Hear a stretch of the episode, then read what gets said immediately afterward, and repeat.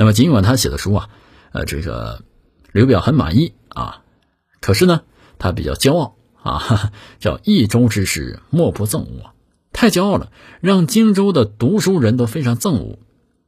那么刘表呢，他也是忍受不了，想杀了他。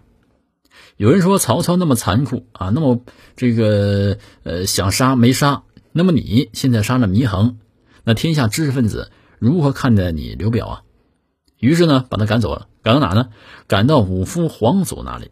可是呢，到了那里，他的骄傲仍然是本性不移啊！开口见赠啊，举足捣祸啊，一代奇才，最后被皇祖给杀掉了。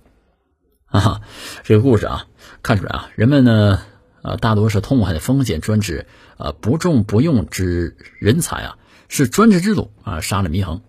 可以想想啊。如果你是领导，你喜欢一个随意喊你为儿为孙啊，一点规矩礼节都不讲的下级吗？对吧？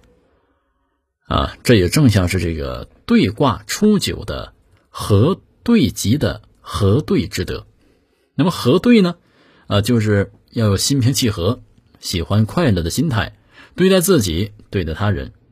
象说和对之吉，行未已也。年轻人不可急功近利。一点不顺就发牢骚，怨天尤人，保持平和心可以自我减压，还不会让人怀疑有野心，不太安分，处处的打压提防你，是中伏初九爻的虞吉有他不厌的诚心之德。啊。那么相也说啊，说安守诚信能获吉祥，另有他求就会得不到安宁，要心中有好榜样，